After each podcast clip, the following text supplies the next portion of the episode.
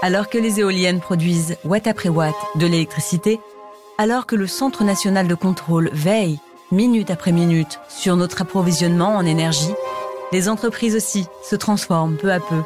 Elles adaptent leur technologie pour qu'advienne enfin la décennie de l'électrification. Soyez les bienvenus sur ce nouvel épisode de Ready to Switch, le podcast d'Elia.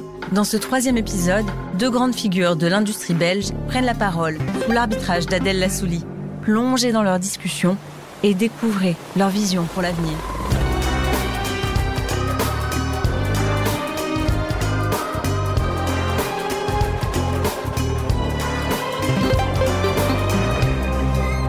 Bonjour et merci d'être là pour parler de notre transition progressive vers une consommation toujours plus électrique. J'ai la chance de recevoir en studio deux invités de premier plan. Catherine Vandenborg, vous êtes directrice financière du gestionnaire du réseau de transport d'électricité à haute tension Elia Group. Merci d'être là. Bonjour, merci de l'invitation. Et j'accueille aussi Thierry Geertz, le directeur belgique de Google. Soyez le bienvenu également. Bonjour. On va tout de suite rentrer dans le vif du sujet avec cette tendance claire, l'abandon progressif des énergies fossiles. C'est aujourd'hui une évidence pour tout le monde. Et l'électricité est bien entendu l'une des principales énergies du futur. Toute la question désormais, c'est de basculer et d'adapter à très large échelle nos nouvelles technologies, comme par exemple les pompes à chaleur ou les voitures électriques.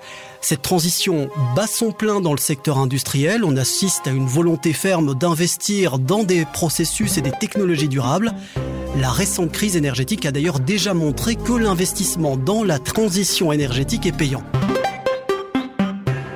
Alors pour commencer, Catherine, Thierry, j'aimerais vous demander simplement si selon vous, la transition est déjà suffisamment à l'œuvre chez les particuliers.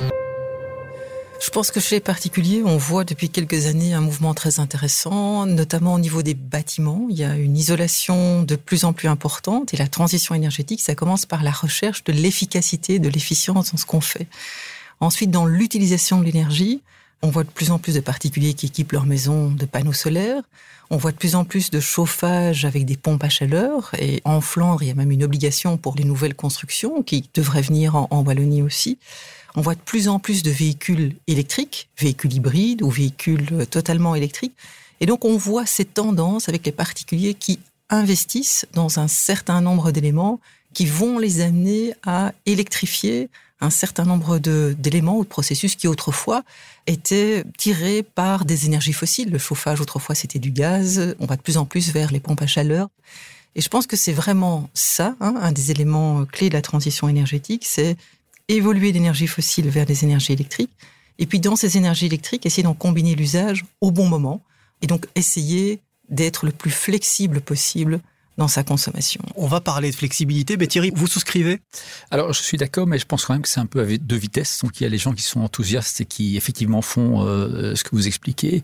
Il y a malheureusement encore une autre partie des gens qui disent oui, mais est-ce que c'est nécessaire? C'est pas encore au point. Je vais pas rouler l'électricité parce que ça ne marchera jamais. Et malheureusement aussi dans les médias, parfois, quand quelque chose marche un peu moins bien au niveau d'électricité ou de voitures électriques, c'est mis en exergue, alors que les avantages, le confort, la rentabilité de ces investissements est parfois un peu sous-estimé. Et alors, il y a encore une petite partie de la population qui a dû à faire la transition parce que naturellement, une voiture électrique est plus chère. Investir dans des panneaux solaires, c'est plus cher. Donc, il faudra se poser la question comment convaincre tout le monde et bien expliquer l'avantage, mais aussi d'accompagner une tranche de la population qui n'a pas les moyens de financer la transition. Oui, on, l'a compris, hein. une partie de la population commence à, s'y mettre, ce n'est pas encore suffisant, ça viendra euh, certainement un jour et ça sera bien sûr essentiel pour demain. Cela étant, la plus grande part de cette transition doit avoir lieu dans l'industrie. Je vous propose d'écouter une courte déclaration d'Ursula von der Leyen, qui est présidente de la Commission européenne. Elle prenait la parole lors d'un événement organisé par l'ECO et le TAID. Au début de l'année, c'était à l'occasion de The Future of Europe. On l'écoute. The next decades will see the greatest industrial transformation of our times. It is our plan for Europe to secure our place as the home of industrial innovation and clean tech. La plus grande transformation industrielle de notre époque. Les mots sont forts dans la bouche d'Ursula von der Leyen pour désigner cette transition vers des modèles de technologie et de consommation plus propres. La transition a déjà commencé pour répondre à l'urgence de la crise climatique Et il est clair que la guerre en Ukraine, s'y additionnant, accélère encore le mouvement. Catherine Vandenborg, quel regard portez-vous sur l'année 2022 en tant que représentante du gestionnaire de réseau Elia? Je crois que l'année 2022 a montré l'enjeu socio-économique de la transition énergétique. Pour le dire autrement, jusqu'alors, la transition énergétique, c'était essentiellement une question de climat. On la faisait pour atteindre les objectifs fixés au niveau national, fixés au niveau européen. Et dans le courant de l'année 2022, on a vu les prix de l'énergie fossile augmenter énormément, tirés par la crise en Ukraine. Et on s'est rendu compte qu'aller vers des énergies renouvelables et utiliser davantage ces énergies renouvelables dans leur flexibilité, c'était un moyen d'assurer des prix plus stables euh, dans, dans le temps et c'était un moyen d'augmenter notre indépendance vis-à-vis des énergies euh, fossiles avec toutes les conséquences que ça pouvait avoir. Et donc on est vraiment maintenant dans un moment charnière où on voit au-delà de l'enjeu climatique le bénéfice que la transition énergétique peut avoir pour les entreprises en particulier. Et donc ce n'est plus uniquement avoir des objectifs verts, remplir ses obligations en matière climatique, c'est aussi regarder sa consommation d'électricité différemment et rechercher des tarifs plus stables et meilleurs que ce qu'on pourrait avoir avec des énergies fossiles. Si je vous comprends bien, l'enjeu économique est venu se greffer à l'enjeu euh, climatique. Exactement. On était jusqu'à présent très conscient des nécessités de faire quelque chose pour diminuer les émissions de CO2 et donc sauver des vies. Et à ça vient se greffer une possibilité d'être plus indépendant vis-à-vis d'un certain nombre de fournisseurs et on sait que ces fournisseurs utilisent leur énergie fossile à des fins géopolitiques, et de pouvoir mieux maîtriser ses coûts, ou en tout cas d'avoir une visibilité supérieure sur les coûts qu'on peut avoir en tant qu'entreprise. Thierry Gertz, vous, vous partagez la même vision chez Google? Alors absolument, il faut même voir ça dans un cadre encore un peu plus large. On est dans la quatrième révolution industrielle, la révolution digitale, qui permet de réinventer tout ce qu'on fait. Euh, et, et donc on doit réinventer ça d'une façon qui est meilleur pour la nature, sinon on va pas euh, pouvoir continuer à vivre sur cette planète. Et donc un exemple assez simple, c'est par exemple des CD. Pour écouter la musique dans le temps, on achetait des CD. Il faut les construire dans une usine avec du plastique et puis transporter les petites boîtes avec du diesel partout dans le monde. Et maintenant, on écoute Spotify, YouTube Music et on a toute la musique qu'on veut n'importe où et on ne transporte plus un sachet de plastique. Mais naturellement, donc on a électrifié cette activité et donc l'électrification permet de faire ça de façon plus verte, puisqu'on peut faire de l'électricité verte. Donc il faut d'abord digitaliser pour être plus efficace, et puis l'énergie qu'on va quand même utiliser, que ce soit d'électricité, parce que l'électricité, on peut la faire de façon beaucoup plus écologique que n'importe quelle autre forme d'énergie. Quand vous parlez de streaming, le streaming aussi, finalement, euh, nécessite de l'énergie et nécessite aussi une grande partie d'électricité. Oui, mais donc par exemple, euh, ces deux services que j'ai mentionnés travaillent sur les serveurs de Google et Google est neutre en énergie depuis 2017. Donc, au lieu d'utiliser énormément d'énergie pour des CD, aujourd'hui vous utilisez du streaming et vous utilisez que du vent et du soleil. Donc, c'est comme c'est ça la transition. Reste naturellement que le particulier, lui aussi, charge ses appareils, fait fonctionner son Wi-Fi avec de l'énergie verte. Vous voyez que c'est presque impossible de rendre une production de CD, on pourrait jamais la rendre verte. Par contre, du streaming, on sait le rendre vert. Et c'est ça, c'est pour ça qu'on est là aujourd'hui. Vous venez de le souligner, Thierry Gert, votre entreprise est en avance sur la transition énergétique puisque vous êtes neutre en carbone depuis 2007 et que 100% de l'énergie consommée provient du renouvelable depuis 2017. Alors l'énergie est un enjeu de survie de votre business. On sait que vous disposez de plusieurs data centers dans le pays et que ces derniers ont besoin d'être alimentés en énergie. Comment vous avez traversé les turbulences de 2022 D'abord, je voudrais on n'a pas fait ça pour la survie. On a décidé en 2007 qu'on voulait être vert. À ce moment-là, on n'avait pas besoin de ça pour survivre. C'est une volonté qu'on croit qu'on peut faire un monde meilleur. On a décidé en 2007 et on est neutre en 2017. Donc, ça prend du temps, mais c'est assez fantastique. Ceux qui ont fait cette transition ont passé plus facilement au travers de la crise. Regardez Colruyt qui a investi en éoliennes sur ses magasins. Eux n'ont pas vu de différence de prix de leurs éoliennes l'année passée. C'était le même prix du vent alors que les concurrents qui n'avaient pas investi dans les éoliennes ont eu un énorme surcoût d'énergie. Et donc vous voyez que c'est un énorme avantage compétitif d'investir dans le renouvelable. C'est non seulement bien pour la planète, c'est un avantage compétitif. Et en plus, et c'est pas à sous-estimer aujourd'hui, les collaborateurs veulent travailler pour une entreprise qui a un plan pour travailler sur du verre, et donc on attire de meilleurs talents. Et aujourd'hui, comme il y a la guerre des talents, c'est un troisième élément pour se faire. Mais donc c'est rentable, c'est bien pour la planète et c'est bon pour les collaborateurs. Et vous, Catherine, est-ce que vous pensez que ces entreprises qui ont fait le choix du, renouvelable, comme vient de l'expliquer euh, Thierry, vous pensez qu'elles ont euh, forcément fait la bonne opération et qu'elles ont porté et fait le choix du futur? Je souscris totalement à ce que Thierry a dit. Hein. donc euh, oui, d'un point de vue économique, ces entreprises ont évité l'augmentation brutale des prix liés à la rareté sur les marchés avec la diminution de la fourniture en gaz.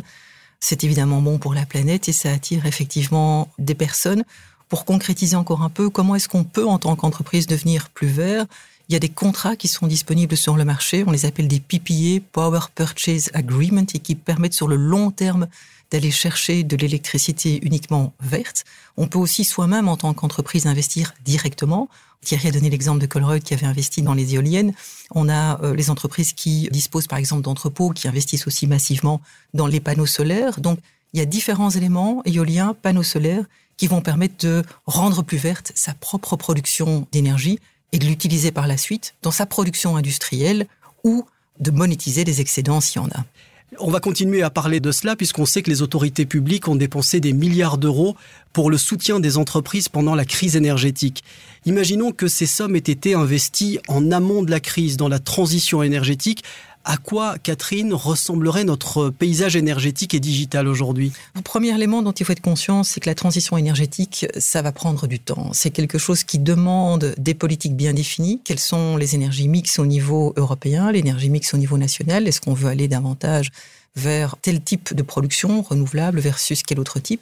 Il y a également tous des processus de permis à suivre en compte. Donc, il faut avoir un cadre qui est suffisamment favorable pour favoriser les investissements et donner des signaux à ceux qui ont envie d'investir. Donc ça, c'est un premier élément. Deuxième élément, je pense qu'il est tout à fait clair aujourd'hui que les entreprises qui ont anticipé sur la transition énergétique sont celles qui ont souffert le moins des mouvements qu'on a vus sur les prix, en particulier les prix du gaz, dans la récente crise tirée par la guerre en Ukraine voudrais quand même dire que le gouvernement avait déjà investi quand même pas mal. On a fait déjà en Belgique beaucoup d'éolien et de solaire, hein, plus que d'autres pays. Bon, on n'est pas favorisé par la nature, mais vu notre situation, il y avait déjà beaucoup d'investissements de ce côté-là. Mais il est clair que les entreprises ont démarré quand même un peu tard. Hein. Je veux dire, c'est quand même depuis longtemps qu'on sait que ça vaut la peine de faire ces investissements. Pas toutes les entreprises avaient commencé à faire ça. Donc il ne faut pas non plus regarder uniquement vers les pouvoirs publics, mais oser comme entreprise faire le bilan, dire voilà, on doit accélérer nous-mêmes ce processus. Et ce n'est que avec les trois que ça va fonctionner, le gouvernement, le particulier et les entreprises. Mais on commence, il faut commencer par être convaincu, c'est faisable, on va se le faire, et alors les investissements deviennent possibles, les innovations se mettent en route, et alors on a plein de potentiel, surtout pour notre économie, parce qu'aujourd'hui on est exportateur de technologies pour les éoliennes, par exemple. Donc ça devient un secteur porteur. Et donc la question suivante, c'est quelle est la prochaine chose qu'on va devoir s'attaquer? Et je crois que c'est l'application de l'intelligence artificielle en Belgique. N'attendons pas la prochaine chose qui est une crise pour la mettre en route. Appliquons dès maintenant les efficacités qu'on peut mettre en place pour l'intelligence artificielle sur plein de domaines, mais aussi sur l'énergie. Parce que la première chose, c'est d'abord de faire des économies d'énergie. Et le potentiel de l'intelligence artificielle pour économiser l'énergie est énorme. Et toute l'énergie qu'on ne doit pas consommer, on ne doit pas la produire. Et donc toute cette combinaison-là va permettre d'accélérer le processus.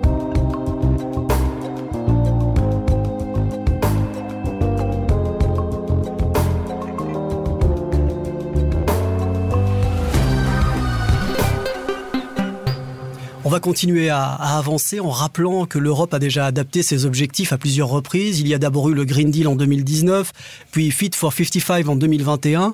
Le dernier plan en date est le Repower EU en réponse à l'invasion russe de l'Ukraine en 2022. C'est un plan qui vise à mettre fin à la dépendance aux combustibles fossiles d'ici à 2030 une façon donc de nous rendre également moins dépendants du gaz russe. Début 2023, l'Union européenne annonçait désormais un Green Deal industriel pour pallier cette fois les milliards de subventions américaines accordées à l'industrie verte et à la concurrence déloyale de la Chine. Il y a une constante, nous devons faire plus et plus vite. Écoutons cet extrait du Premier ministre Alexander De Croo tiré d'une conférence de presse qu'il a donnée à la mi-février avec le chancelier allemand Olaf Scholz. C'était à l'occasion du sommet germano-belge sur l'énergie chez nous à Zeebrugge. Maintenir l'industrie en Europe doit être une priorité absolue. Aujourd'hui, cela se fait sous la pression. Aujourd'hui, nous sommes en concurrence avec les États-Unis et la Chine. S'assurer que nous avons des réponses européennes à ce problème, à court terme, est très important pour les deux pays. Conserver l'industrie en Europe, c'est une priorité absolue selon le Premier ministre. Catherine Van Den ça passe par quoi exactement? Comment est-ce qu'on fait pour conserver cette industrie en Europe? Les prochaines années à cet égard vont être cruciales. Et donc sur le comment est-ce qu'on fait, ben, c'est procéder massivement à l'électrification et faire en sorte que les processus industriels puissent devenir plus flexibles. Et c'est ça qui va permettre à nos entreprises d'être à la fois plus durables, plus vertes, et à la fois d'avoir accès à des prix de l'électricité qui sont plus stables. Et c'est dans ce cadre-là qu'il y a fait une étude avec à peu près une cinquantaine de partenaires industriels.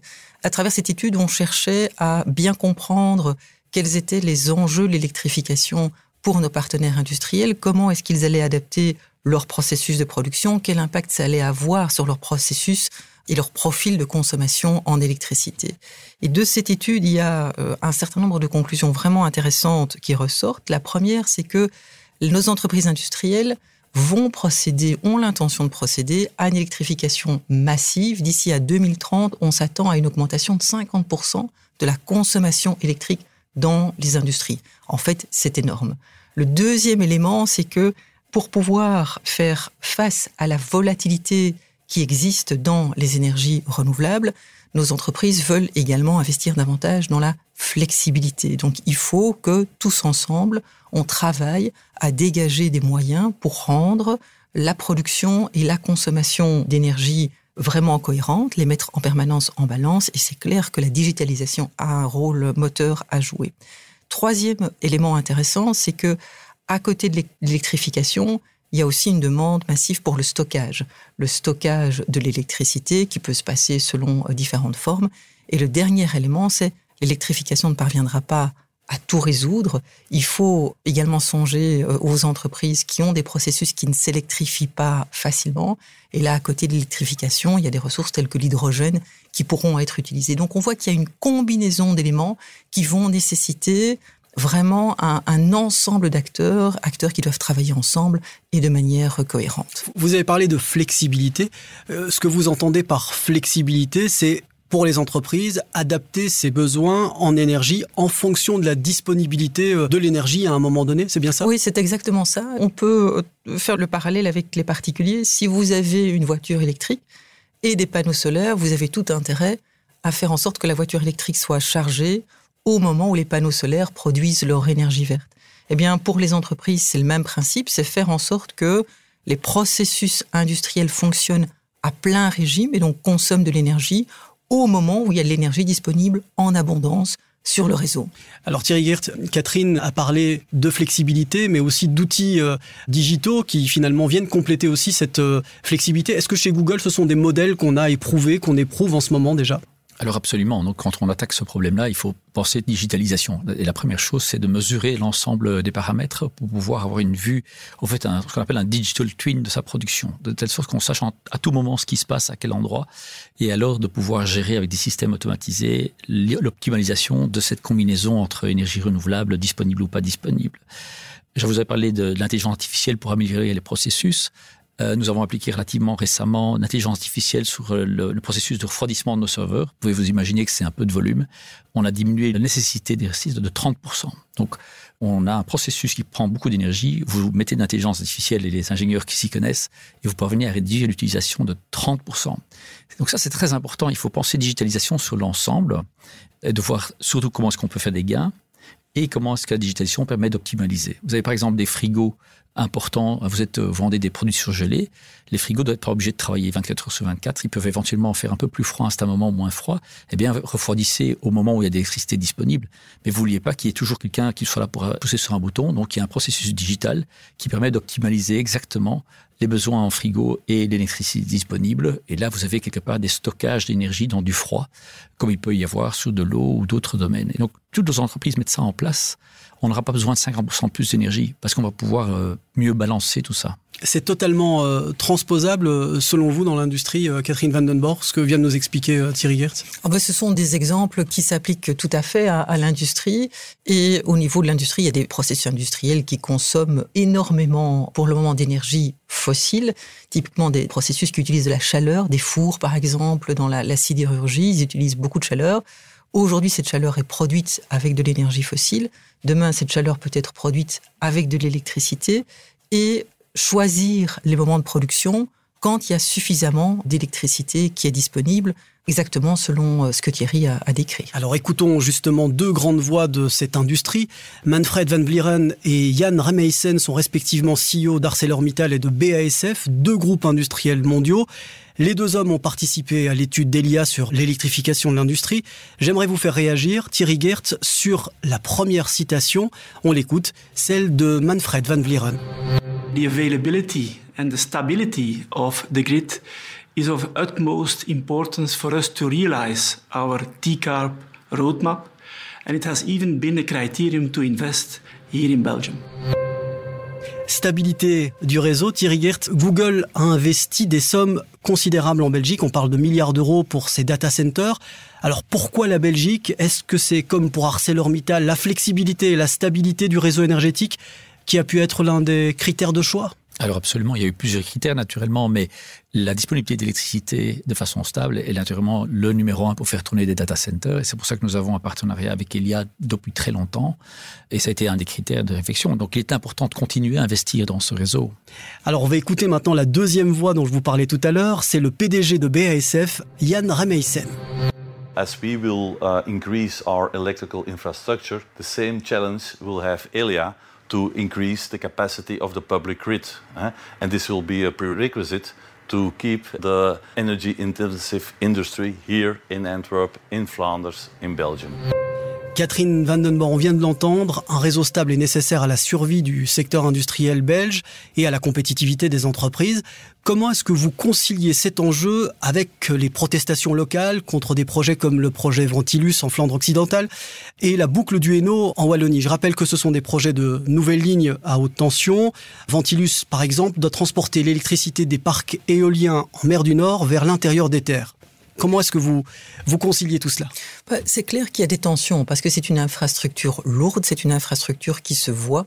Et donc, c'est difficile parfois d'accepter qu'à travers le paysage, il y ait une nouvelle ligne à haute tension qui passe. Et donc, pour le concilier, il y a un certain nombre d'éléments qui sont très importants. Le premier, c'est le dialogue. Commencer par expliquer pourquoi cette infrastructure est nécessaire, et en particulier dans les exemples qu'on vient de citer, pour ramener l'énergie verte produite en mer vers les centres de consommation en Belgique il faut aussi s'atteler à développer des mesures compensatoires pour les gens, les personnes ou les industries qui sont trop impactées par les lignes à haute tension, songer à des indemnités financières pour leur permettre potentiellement euh, d'acquérir de nouveaux biens ou les, ou les indemniser.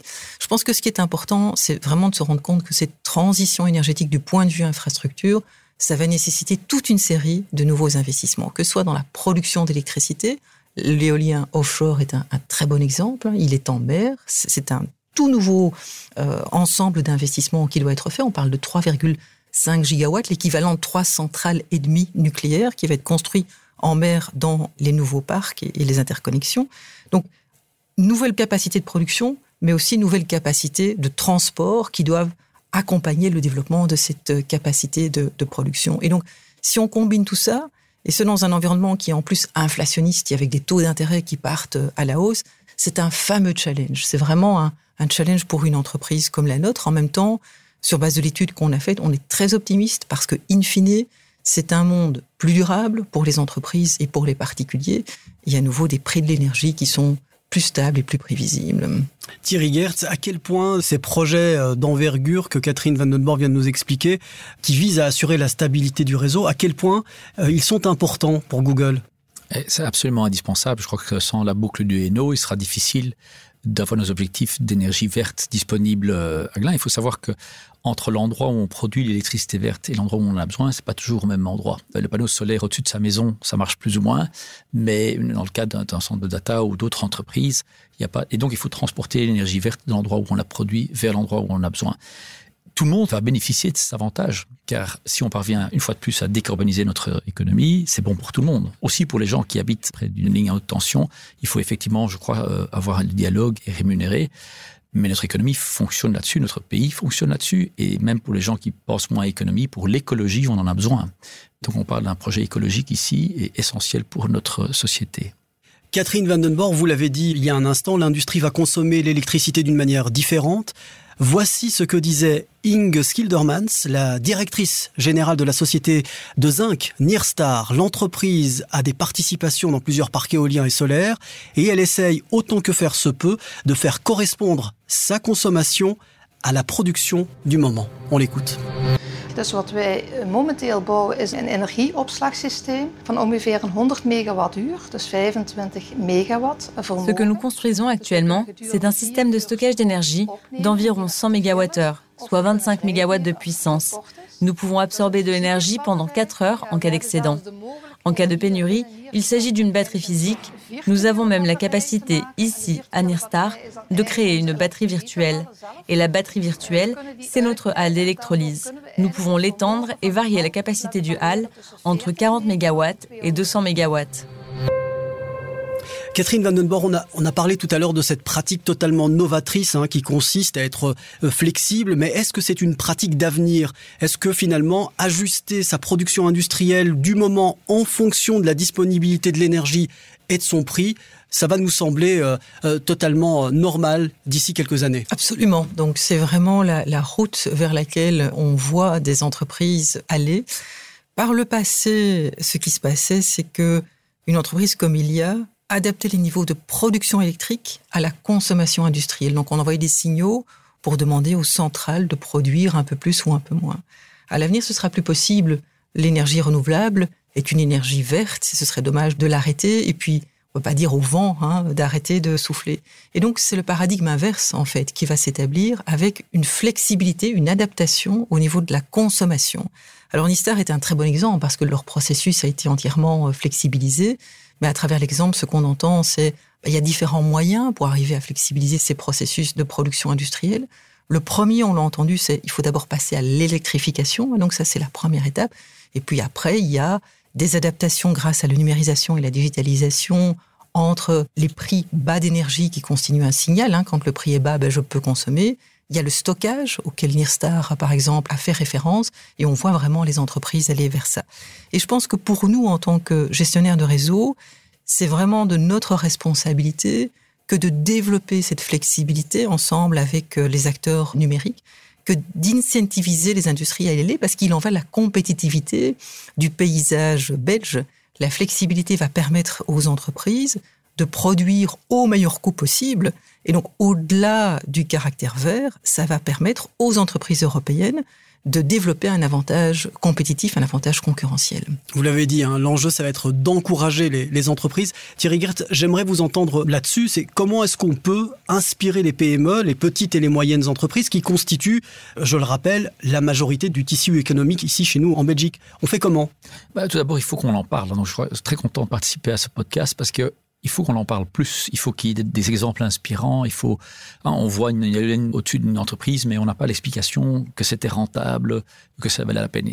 Deux, il faut très, ils doivent être accompagnés. Euh, et donc, il y a plein d'opérateurs qui peuvent aider là-dedans. Les banques pour le financement, les opérateurs d'électricité pour accompagner les sociétés d'ingénierie pour mettre le processus en place. Et je crois que la concurrence va les aider aussi parce qu'on va être obligé de le faire. Et le gouvernement va obliger de le faire, les, collaborateurs vont le demander. Donc pour les entreprises qui vont être un peu trop tard, à mon avis, elles vont très rapidement euh, avoir un souffle dans le dos de dire si on le fait pas maintenant, on risque de ne plus être là demain. Et donc je crois que je suis assez optimiste, mais on va avoir plus de travail d'explication et de conseil d'accompagnement à faire. Chez Elia, Catherine Vandenborg, on prêche auprès des entreprises, on essaye de sensibiliser? Absolument. Je pense que c'est en fait un win-win. C'est un win pour les entreprises parce que, on l'a dit, ça va leur permettre de produire au meilleur moment, hein, quand les coûts sont les plus faibles. Mais c'est aussi un, win pour le gestionnaire de réseau parce que c'est la tâche du gestionnaire de réseau que d'essayer de faire en sorte que la consommation et la production s'équilibrent à tout moment et donc d'aller chercher la flexibilité. Et donc, on paye les entreprises pour la flexibilité qu'elles sont capables de nous offrir. Donc ça renforce leur business case. C'est pas uniquement avoir des coûts plus bas, c'est aussi potentiellement rentrer dans des contrats avec Elia et être rémunéré. Et donc pour nous, ça permet de gérer le réseau d'éviter d'avoir des problèmes dans l'exploitation du réseau. Et ça fait donc vraiment partie de notre mission de base. Et c'est ça le win-win, le win pour les entreprises, le win pour Ilia, et donc le win pour la société dans son ensemble. On l'a bien compris et on a parlé pour l'essentiel de la flexibilité de la consommation industrielle d'électricité, grâce notamment à la digitalisation, notamment avec vous Thierry Gert. Entre nous, est-ce que les entreprises ont le pouvoir d'influencer la façon dont les particuliers maintenant consomment l'électricité? Et de quelle manière? Thierry Gert, euh, on peut prendre l'exemple de votre entreprise, puisque vous, vous fournissez des services aussi bien aux entreprises que chez les particuliers. Vous êtes dans tous les foyers. Oui. Et donc, on, effectivement, nous sommes tout à fait neutres nous-mêmes. Et puis, on s'est dit, oui, mais ça suffit pas. Comment est-ce qu'on peut inspirer tous les particuliers qui utilisent nos services à faire de même?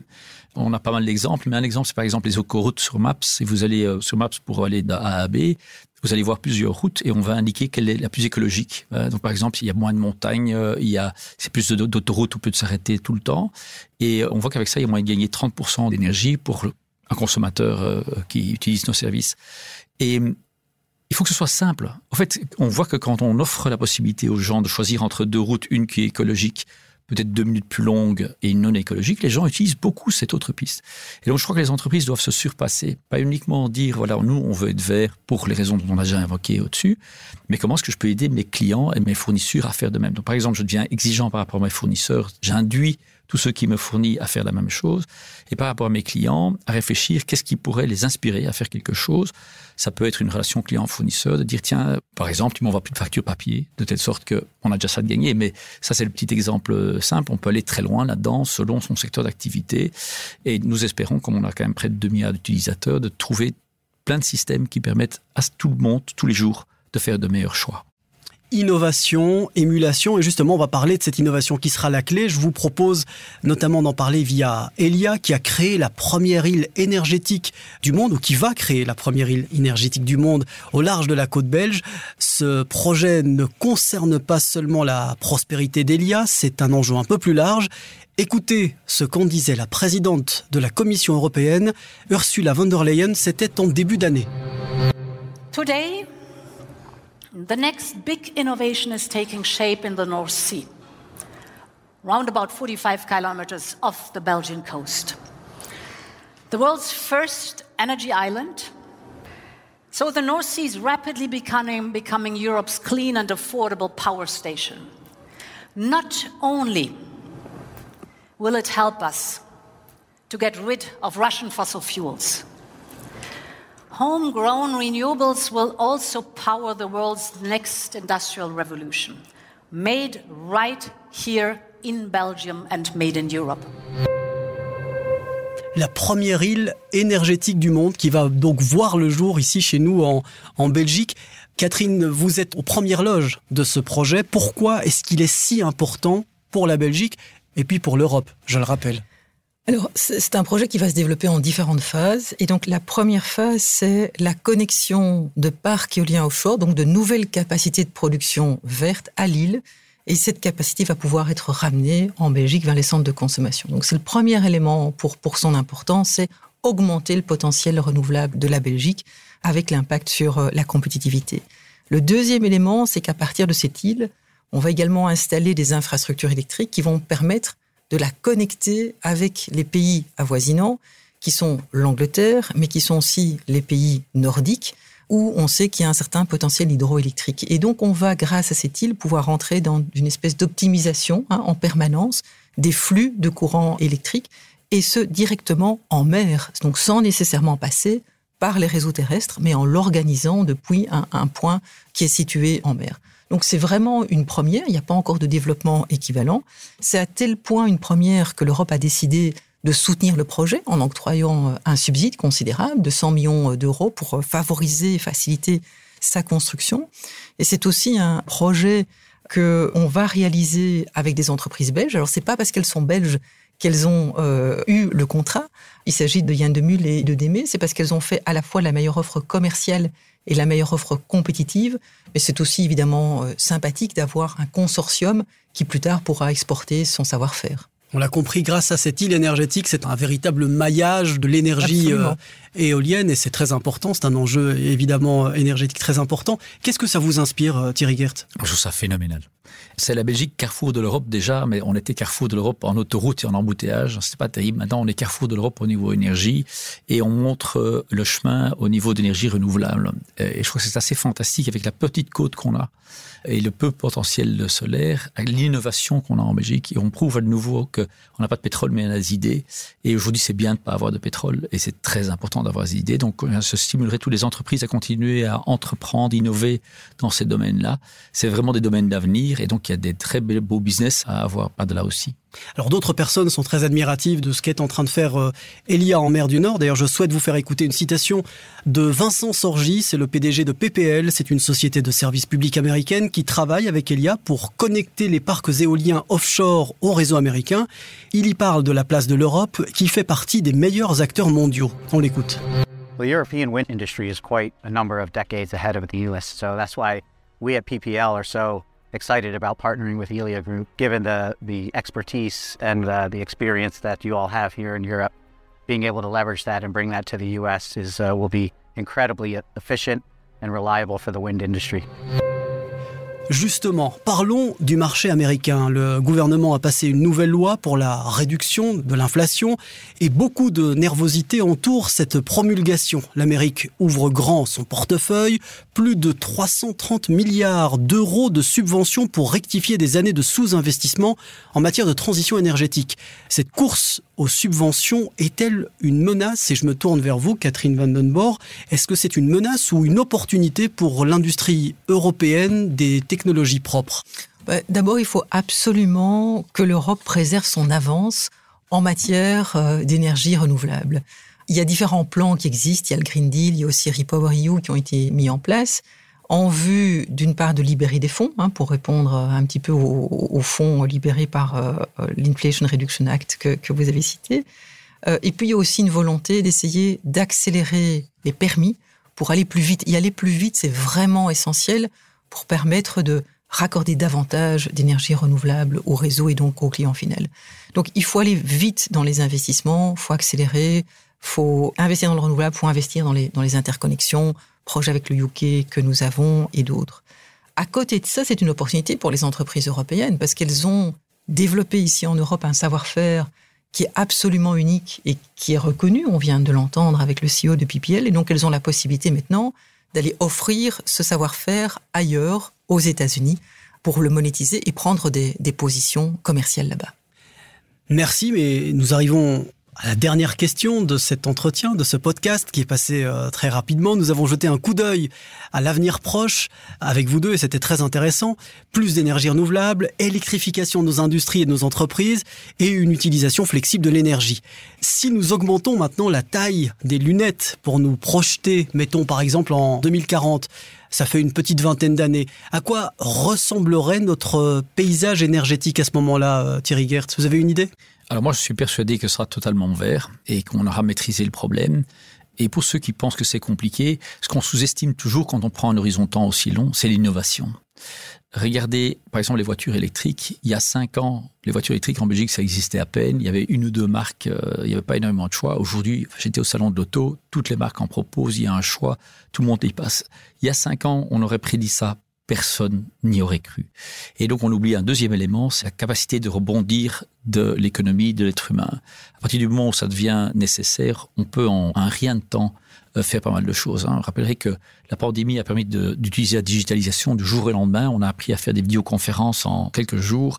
L'Ukraine nous a appris à travailler autrement avec l'énergie.